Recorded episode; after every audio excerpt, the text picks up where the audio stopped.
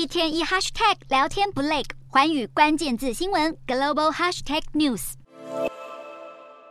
中国军机军舰扰台，恫吓我国民众，危机四伏的台海局势被外媒形容是乌克兰的翻版。部分专家认为，台湾受到邻国侵略时，同样能抵住攻势，等到盟国驰援解围。但实际上，台湾与乌克兰的现实处境相距甚远，乌军超乎预期的抗敌能力，恐怕难以作为台湾完全的参照对象。面对全球军力排名第二的俄罗斯侵略，乌克兰武装部队意志顽强，作战勇猛。然而，他们有办法以寡敌众，其实都是多年实战经验锤练出来的。早从二零一四年，乌军部队就已在乌东顿巴斯地区跟亲俄分离分子打了八年内战，因此俄军二零二二年入侵乌克兰，碰上的是久经沙场的守军。而相对的，台湾虽然有十八万现役军人，还有超过两百万预备役，但是欠缺几十年实战经验，成了国军一大致命弱点。战场环境方面，乌克兰西部与欧盟有着广阔的陆地边界，西方军援武器和弹药都可以轻松送达前线。反观台湾本岛，四面环海，虽然有海峡阻隔，有利于国军拖延敌军的攻势，但是战争一开打，台湾恐怕会被孤立。要是被解放军的军舰、军机封锁，海运跟空运也全进不来。先不说枪炮弹药，就连最基本的能源、粮食，可能都难以取得。西方军事专家兵推台海战争，其中最大的疑问就是国军到底撑不撑得过解放军登陆前发动的大规模飞弹攻击？近期外泄的美国机密文件评估，台湾一旦面临中国空袭，将变得非常脆弱。还有国内官员质疑台湾的防空系统能否精确侦测目标并击落？再加上台湾腹地小，中国飞弹多，就算以精准防空系统回击，也都会有几枚漏网飞弹击中守军目标。台海万一爆发冲突，战情或将比乌俄战争更为艰难。国际社会清楚意识到这一点后，也更有决心帮助我国提升防卫能力，捍卫领土与主权。美国政府与国会都承诺继续对台军售，批准鱼叉反舰飞弹、MQ-9 死神无人机等军备，并且强调武器交付刻不容缓。除此之外，台湾恢复一年义务役役期，同时提升战斗训练强度后，美军也传出将驻台人数从现在的三十人扩编到一百到两百人，协助精进国军实战能力，确保北京领导阶层心知肚明，要敢动用武力。